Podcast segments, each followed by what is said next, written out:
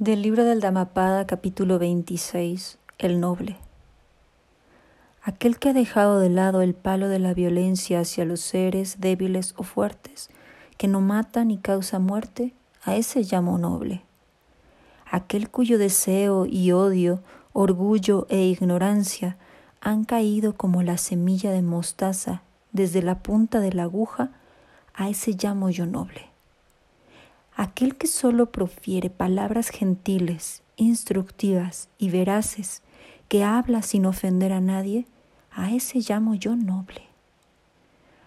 Aquel que en este mundo no coge nada que no le den, sea valioso o sin valor, pequeño o grande, agradable o desagradable, a ese llamo yo noble. Aquel que no tiene anhelos en este mundo ni en el próximo, libre de deseos y emancipado, a ese llamo yo noble.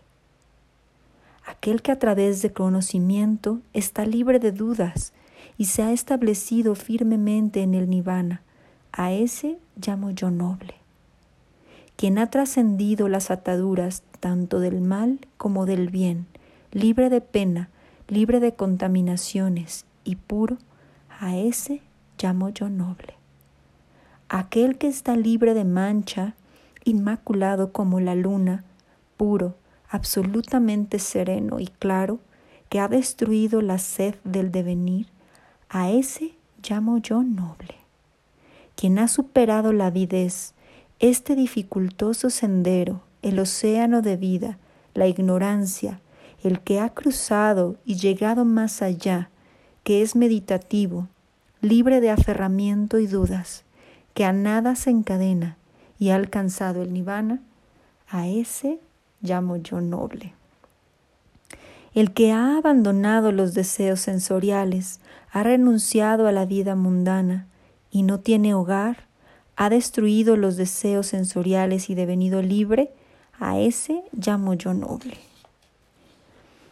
aquel que en este mundo ha superado la avidez, renunciado a la vida mundana y viviendo sin hogar, el que ha destruido la avidez y devenido libre, a ese llamo yo noble.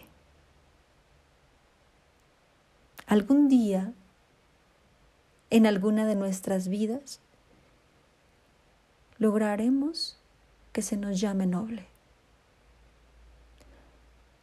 Hay que continuar actuando cada día con mayor nobleza, cada día con mayor empatía, cada día con mayor sabiduría.